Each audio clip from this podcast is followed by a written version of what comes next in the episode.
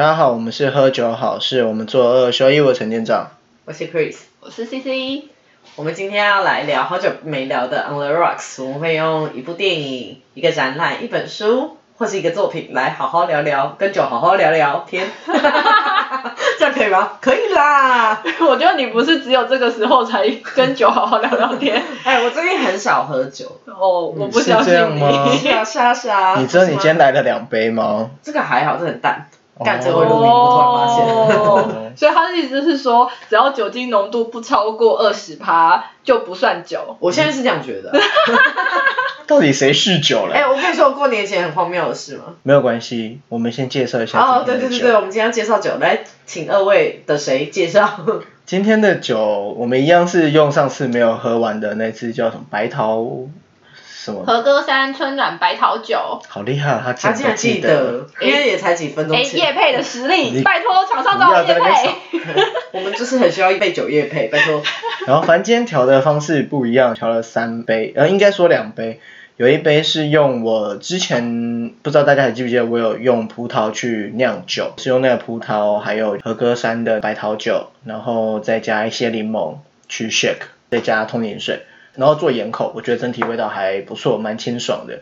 另外一杯也是用我之前调的基酒，百香果的那个茶酒，就 Harris 的那个茶下去做的那个茶酒，我只有加两盎司的白桃酒，然后就下去 shake，然后加一点点的柠檬，然后也是做盐口。我真心觉得白桃酒做盐口真的蛮搭的，我就会觉得盐特别好吃。什么癖好？那可是个，我是觉得这支酒跟其他的材料混合之后做盐口都蛮适合的。对啊，其实是这一支酒的魔力吧。哎，等一下，我要先声明，我没有夜配这支酒啦，我只是觉得这支酒很少女而已真的很适。因为我觉得这支酒的口感在做 shake 之后，它蛮滑顺的，而且是厚实，它不是那么轻盈。我觉得它喝起来算蛮舒服的。然后而且酒精味不会很重。你们就没有要酒味重，所以我当然没有下重哦，本、啊。原来是这样子啊。要不然等下你们怎么走得出去？哎 我觉得还好。这句话，嗯如果要比我过年前喝的，应该还好啦。你嗯，两个人，没有嗯等一下，你们两个 怎么了？怎么了？这个话题有对吗？两边的话题都不太对。是我我们可以先外插一下，就是他在过年前不知道为什么喝醉撞到眼睛你对啊，你有你有看到吗？就很扯。跟他北七，而且说他不知道，整个大雨。我有看到啊，他不知道他怎么撞的想说，重点是我那天真的喝很多。他就有病。对我那天真的蛮有病的，就是我前面喝了好像 Tequila shot 喝了七八个吧，然后后来又到下一个酒吧喝了一半的椰格，然后再到下一个酒吧我就已经没有印象我是怎么走到的，因为我知道那个场有一个我的朋友，但我跟他没有超熟，我可能见过两三次面，都是朋友的朋友。然后所以等下那一个局里面，只是因为有一个认识的朋友，然后你就去，其他人都不认识，不认识啊，就然后你喝喝成这样，没有，重点是我已经不知道我怎么走到的。真的是你欠撞哎、哎、对，然后重点是就是我喝爆醉，然后我已经失忆断片，然后我也不知道我做了什么，也不知道我干嘛。后来呢，他们就一个联络一个，就是我的那个朋友就联络我另外一个朋友，再联络我另外一个朋友，最后联络到我哥，哦，然后我哥来接我，我哥他妈超不爽，因为他就是前面一个喝酒局，下一个唱歌，他才让唱到第三首他就来接我，然后接到我就算了，我超强，就是他接我就跟我一起坐电车回去到我家，然后我在开门的时候，他就在我旁边看我钥匙弄不好，他就有点生气，说我来啦。我就吓他说你谁？为什么拿我家钥匙？你不要这样子，我从来没有遇到人这样子。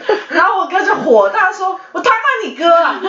吓到，哎、好像真的是，重点是我还在看。上了电梯之后，然后我进了家门之后，我看到我爸就有点微信，但是我又忘记那个人是我哥，我就说我们家很乱哦，不要看我们家。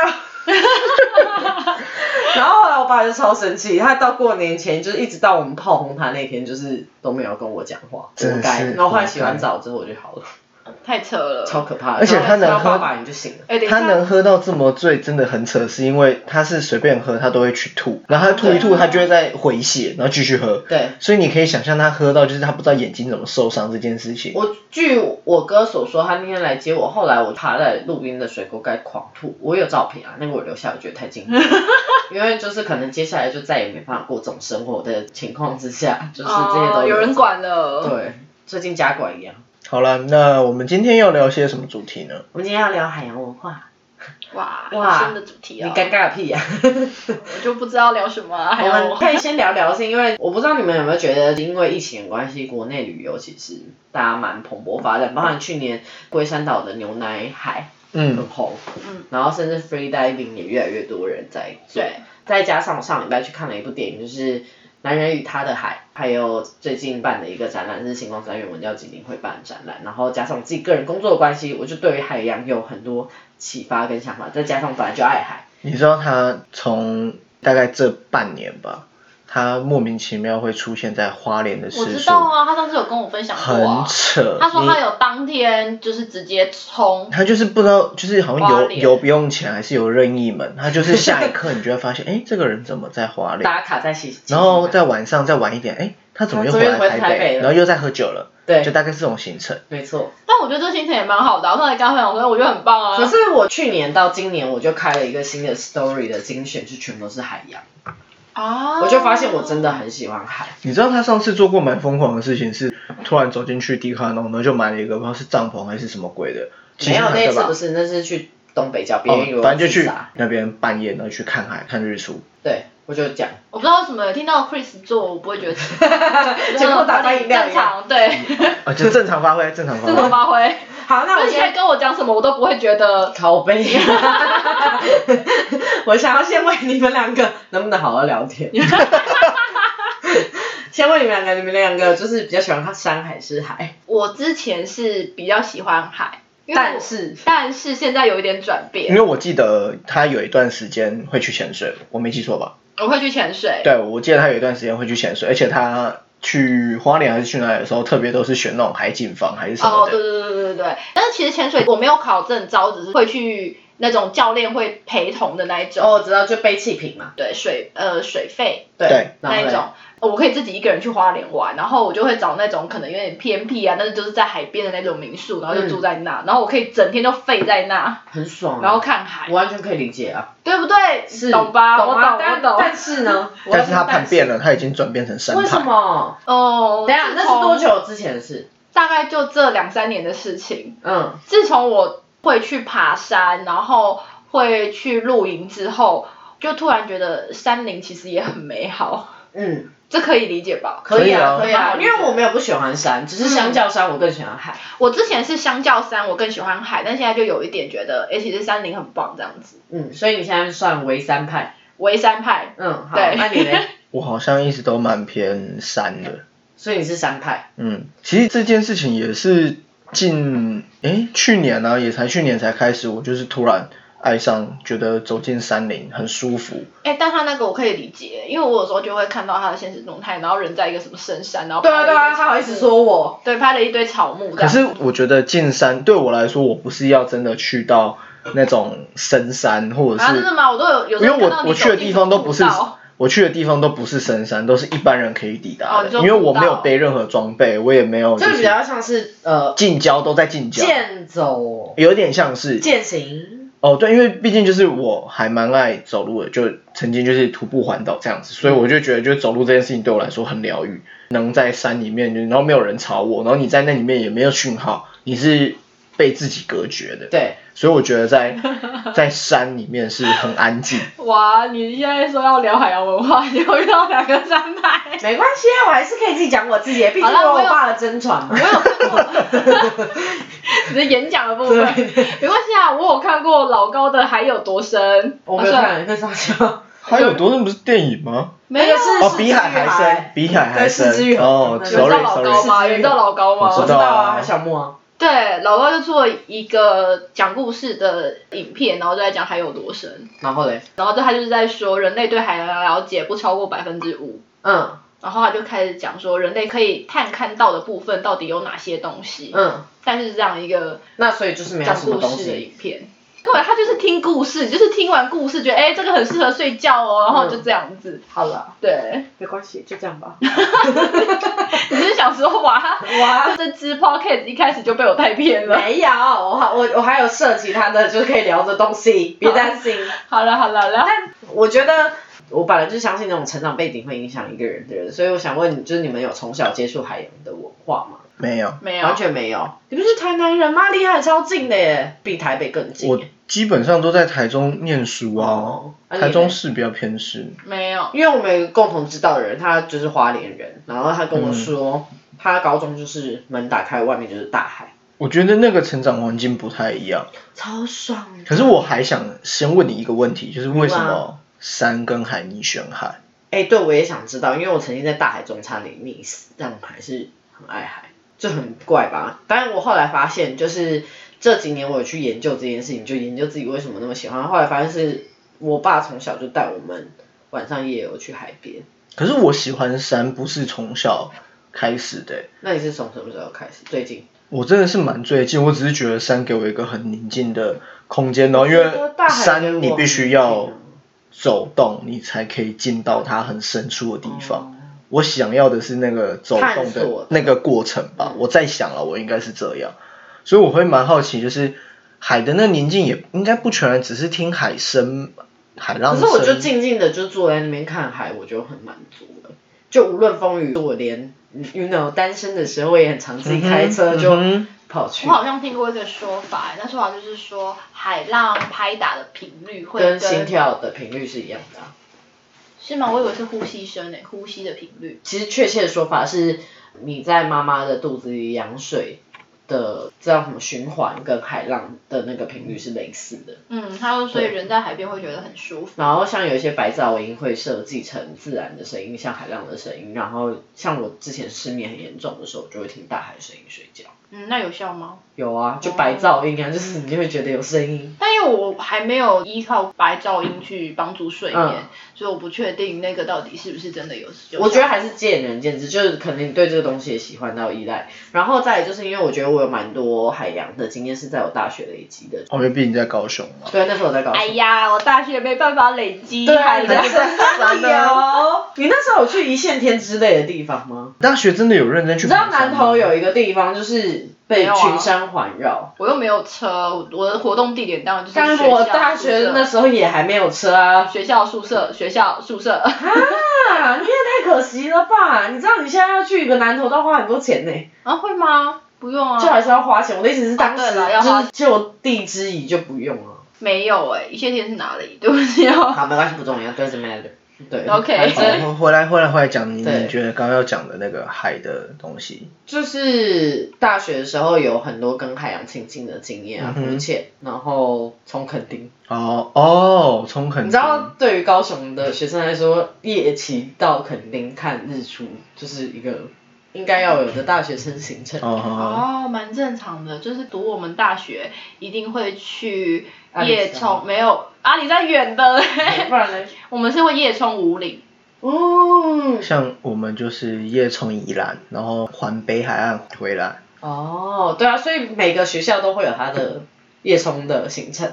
应该是一个仪式感吧。嗯，对啊，然后所以呃，我觉得那时候就蛮喜欢海洋的，而且那时候真的是每两个礼拜就去浮潜，每两个礼拜就去浮潜。哦，我突然有点想到，就是我为什么喜欢山大过于海这件事情。我觉得山更踏实，哦，海会让我觉得有部分的不安全感，就是我可能没有办法真的踏到，就是。可是你因为你没有走到很深山吧，就是也有可能，也有可能对对，就是我觉得那个踏实感是我现在可能比较追求。也许我真的走到很深山之后，我就会突因为然我听我。朋友他们就是那种真的要背很多装备，然后你甚至爬个三天的那种不能洗澡的，我真的没办法哎，就是光这一点我就觉得山对我来说有点巨。我有一个朋友，他很爱爬山，就是会背着猎刀，然后可以背个五十公斤。猎刀，我刚开始问号。他他可以不用背任何炊具，他就是去然后砍竹子，然后劈竹子就把它做成像是那样俱乐部，对之类的，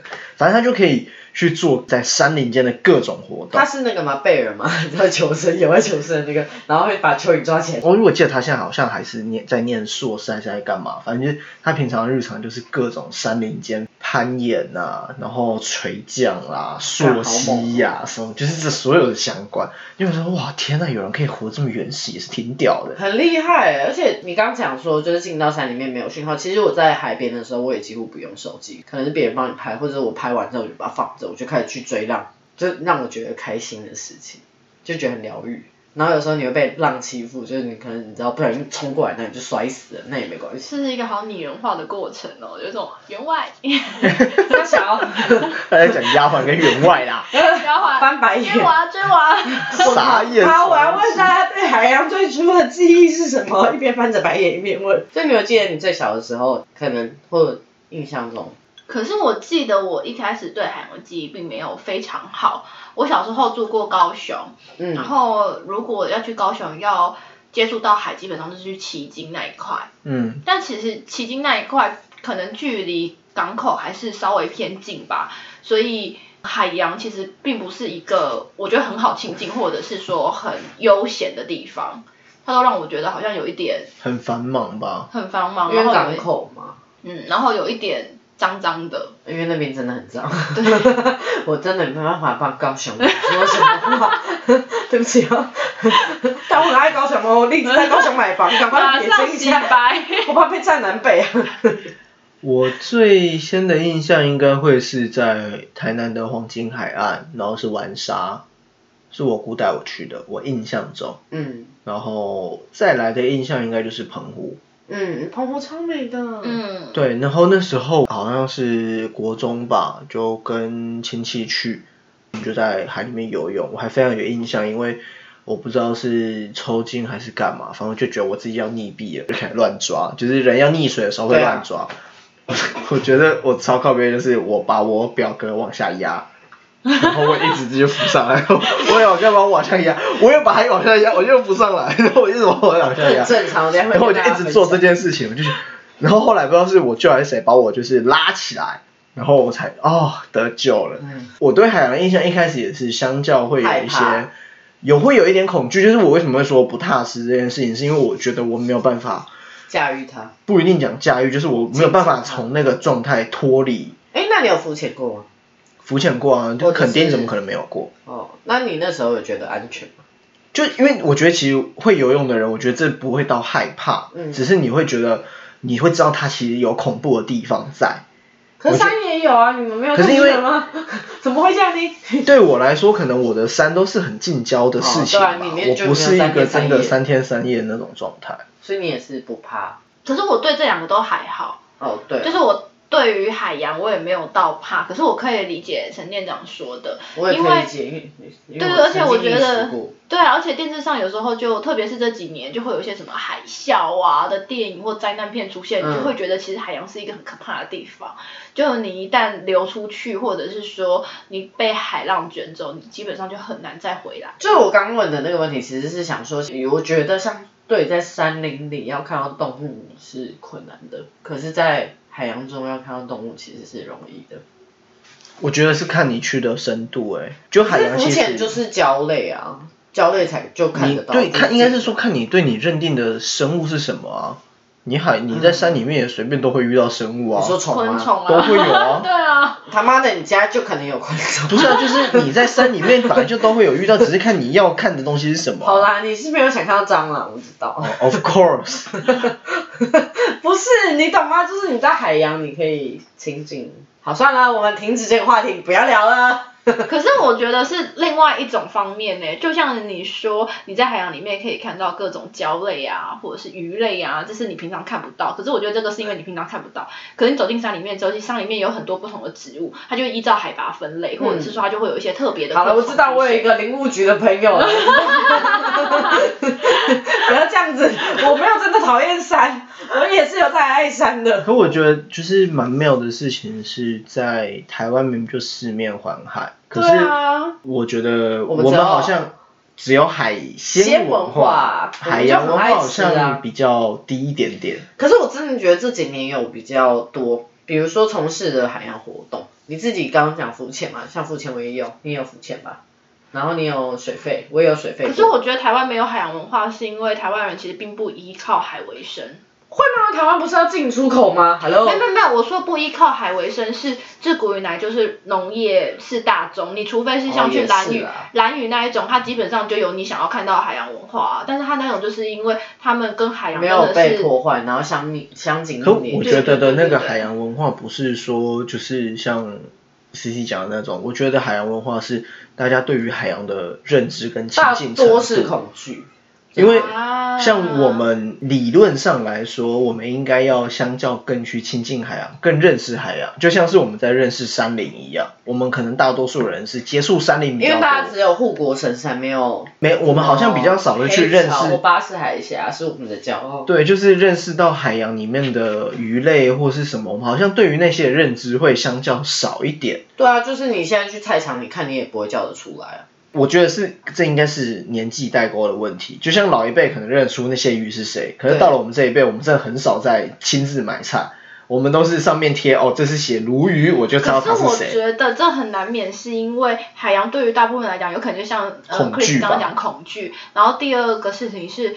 海洋对大部分来讲比较像是一种公共财这样子的概念。你回头去看台湾这样，再去对照日本，你会发现其实日本也是差不多，因为日本就是会有哦富士山好棒棒哦这样子。那你要说它对于海洋真的有什么文化上的概念，好像其实也就是进阶版的海鲜文化啊。对，我觉得日本也是，可是我是自己想要聊这个，是因为我觉得我从恐惧到喜欢，嗯因为我从小是真的有溺死过，就是嗯我，嗯要不要分享一下这个？二年级的时候，好，你说。反正就是我爸从小就很爱带我们去海边，然后我爸是那种，可能是晚上十点就会说走啊，我们去海边，然后他就去撒八卦网，你知道那个有多酷吗？就是你要背在肩上，然后一一个腰力扭完，然后就会撒出一个圆。怎么让我突然想到，好像在很久很久之前的某一集，就是 C C 的老爸也是会突然开车到海边，哦，对，但就半夜。他是生气的时候，对啊，但我爸爸不是，我爸是开心的时候，他会就把全家大小揪上车。其实他自己个人意愿比较强，但从小我们就是跟着他这样子，然后晚上看星星，这样的经验很多。可我一直都没有意识到它跟我现在有连接，是直到这两天我才突然觉得晚上去海边很合理啊。然后身边的人就黑人问号，因为晚上去海边其实什么都看不到，不会啊，大多时很多生物候都看不是晚上。才出来的吗？可你海边基本上大多时候是看不到东西的啊、哦，就是当然，我去年还哎前年那时候去台东，然后那时候有长滨的一个海滩，就那个海滩只有我，然后就晚上，然后刚好那天月圆，我就一个人在那边放着音乐，然后喝着啤酒，我就是这样那个状态我觉得很爽，可能是因为月圆，然后它的整体氛围又很棒，然后你可以就真的是没有人打扰你在那里，我觉得很舒服，你可以想哎、我一直觉得你的重点是没有人。对，没有人。我的重点是没有人，对，海是陪衬。对啊，但我还没讲完精。彩也是。就是我那时候发生跟你一样的事情，但我那时候蛮白目，反正就我爸从小就是可能从幼稚园一直到国小都这样带我，然后在我三年级要升四年级那个暑假吧，爸就是一样带我跟我哥还有我姐我弟，然后我弟那时候还太小，所以不能下海。我跟我姐还有我哥就先冲下海，然后没有任何安全护具泳圈情况下，一件都会有。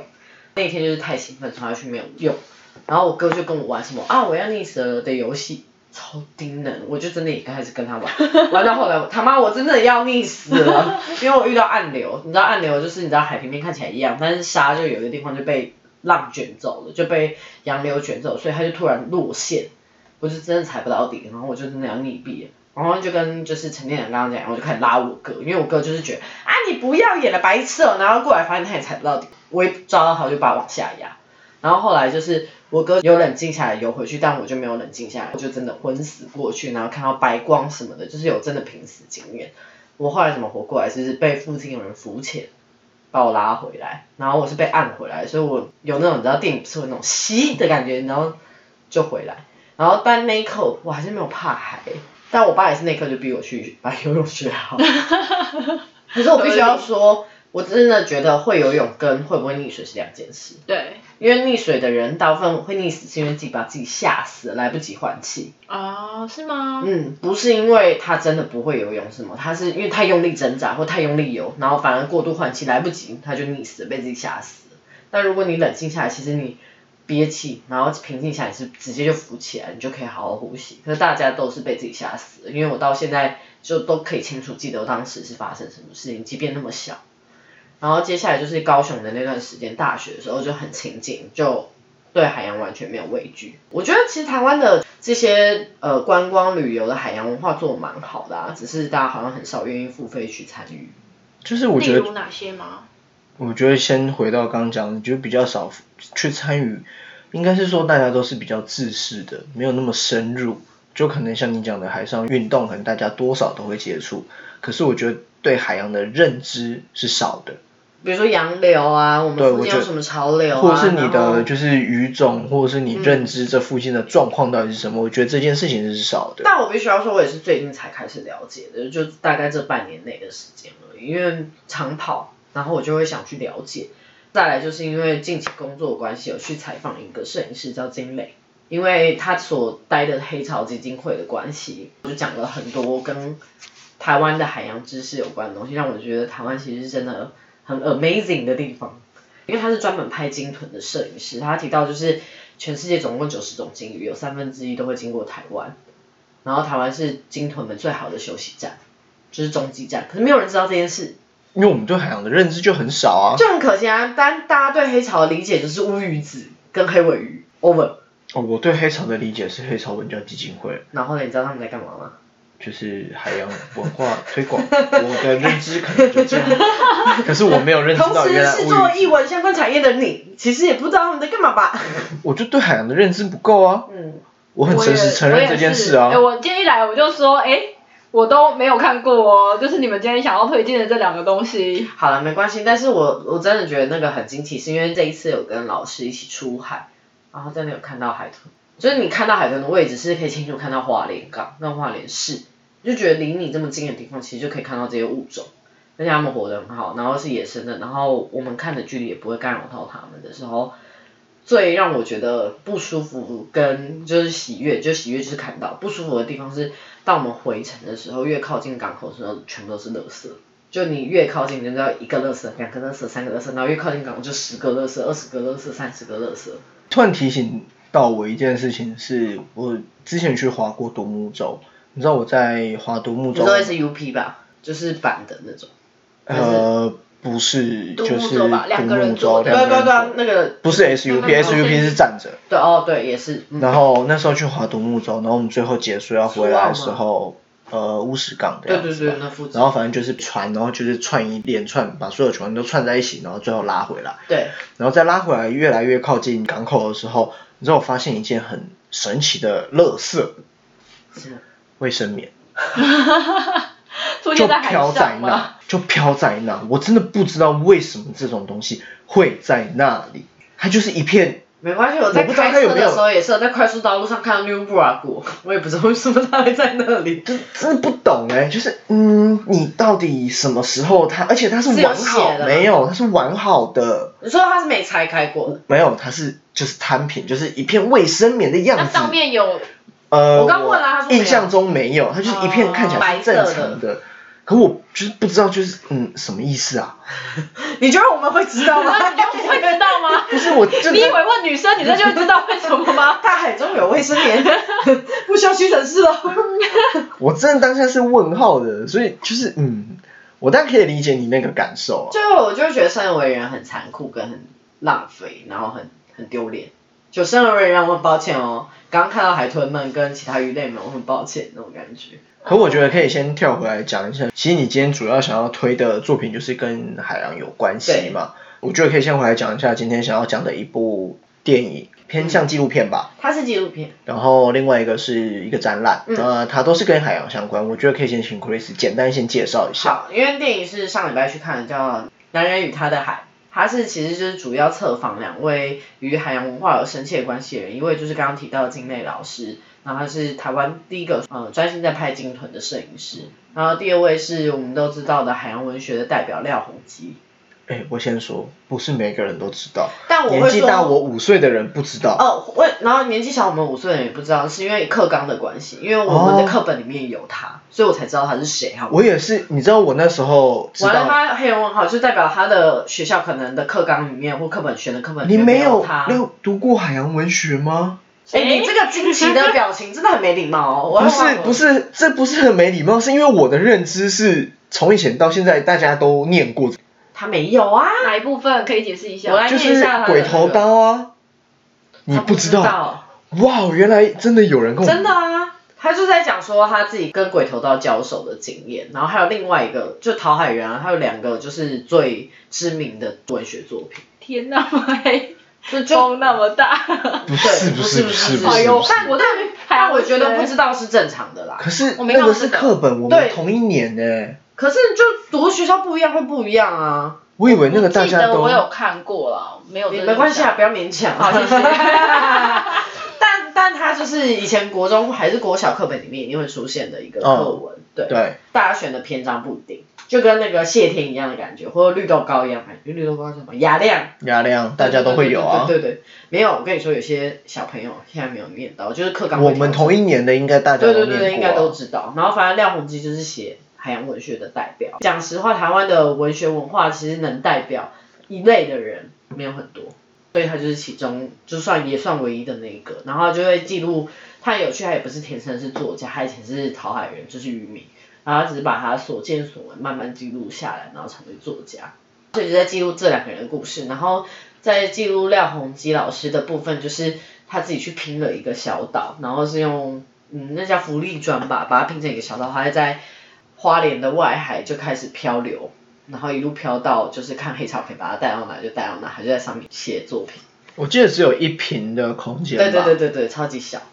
然然后后他好像就是会在上面写每天他所想到任何事情或。者是他跟海洋的接触，对就是有一个超猎奇的，就可以剧透一下，反正就是纪录片。他刚把那个一瓶大小的浮岛做好的时候，还没有登上去哦，只是才被船拖出去，就有一只天外飞来的鸡，鸡对，死掉的鸡，天外飞来怎么飞？不知道，然后就在那个一平的小岛上死在上面，是一只死掉的鸡。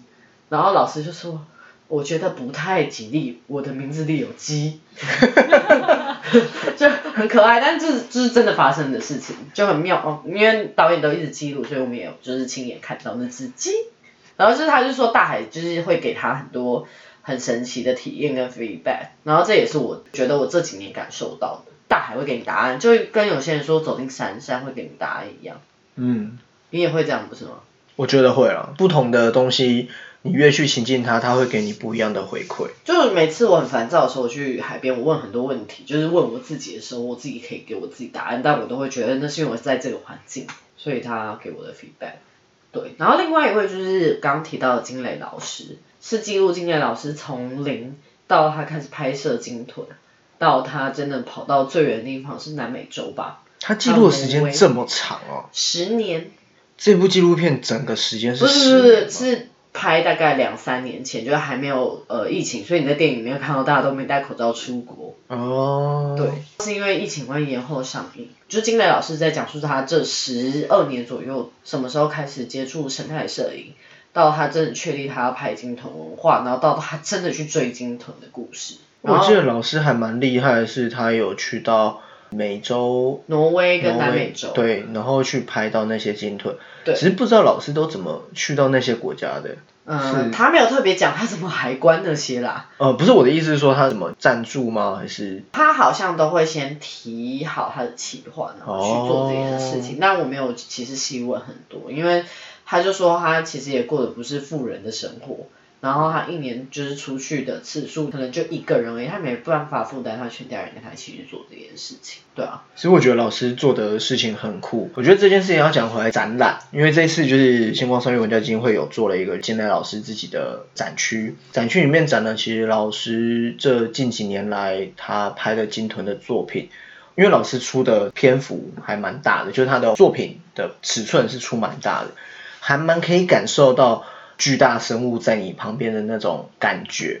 自己最印象深刻的是，老师有一幅作品是一入口进去的那个黑白的那一幅鲸豚的作品，就是有跟老师聊到，就是他曾经有被鲸豚打，被大赤鲸撞到，呃然后他有点是被大赤鲸宝宝撞到，对他只可能只是对大赤鲸来说，我只是摸过你，可是对他来说，他就是说被车撞。到，然后整个会就是上岸之后就是红肿、骨折、不能走的那种状态。你就说哇靠，原来海洋的那个模式真的是跟你想的完全是不同。而且他当下他说他被撞到，他也没觉得怎么样，是因为海洋有浮力跟支撑力保护着他。但你一上岸，你有了重力之后，我觉得哦，干你娘，我骨头碎了，超扯的。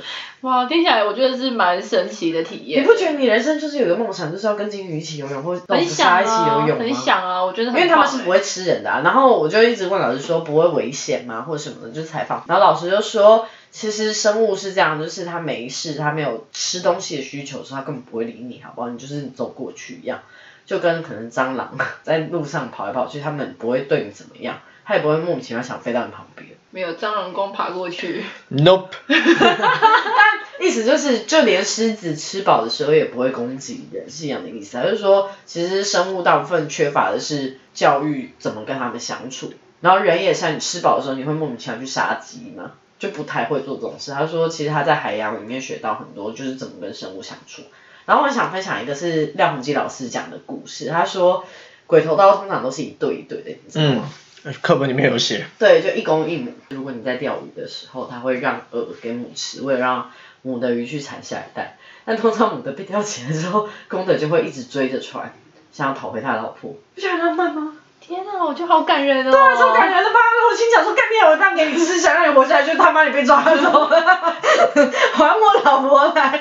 但我觉得很可爱又很浪漫。然后我是因为接触海洋文化才知道这些。然后每个鱼类的故事不一样。金鱼，我觉得因为这次采访做了很多了解，包含鲸落、鲸豹这些，我觉得都很值得大家去了解。金络跟金豹是什么东西啊？鲸落就是鲸鱼，就是在死亡之前，它会知道它要死了，然后它就会去找一个海沟，让自己死掉，然后沉淀在下面，它身体就会变成养分，是其他鱼类或其他生物可以去吃的东西。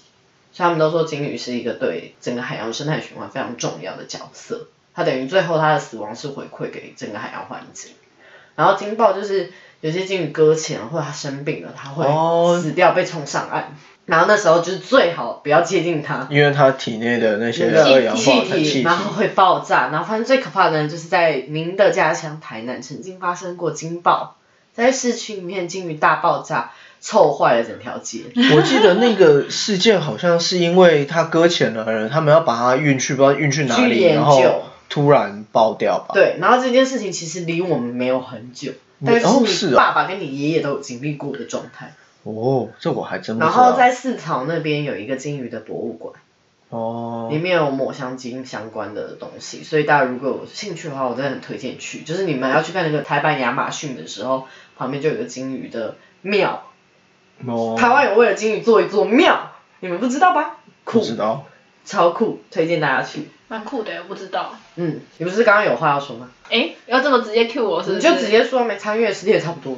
没有，我只是突然觉得，刚刚听完 Chris 分享就是海洋的经验之后，我的确也觉得海洋故事很有趣，但是我并不觉得让人太亲近海洋是一件好事。我认同啊。对啊，那就变成说，我们就只能借由这一些小部分的人去带回来这些故事之后，我们自己才知道。因为老实讲，我会这样想的原因，是因为如果你要真的去亲近海洋的话，代表说你一定要用极为返璞归真、极为简便、极为不破坏环境的装备，或者是甚至不擦防晒不化妆啊，对，因为其实防晒油也是对海洋伤害超级大大的超级大。所以我都不擦，然后我都整个晒爆，然后就是像烫伤一样回来。哦我大概懂你讲的那种模式，就是我们今天可以各种装备进到山林，可是那些东西是我们可能带得回来，就算我今天擦防晒油，我可能也不会影响到山林。对我们可能可以尽可能去降低那个状态。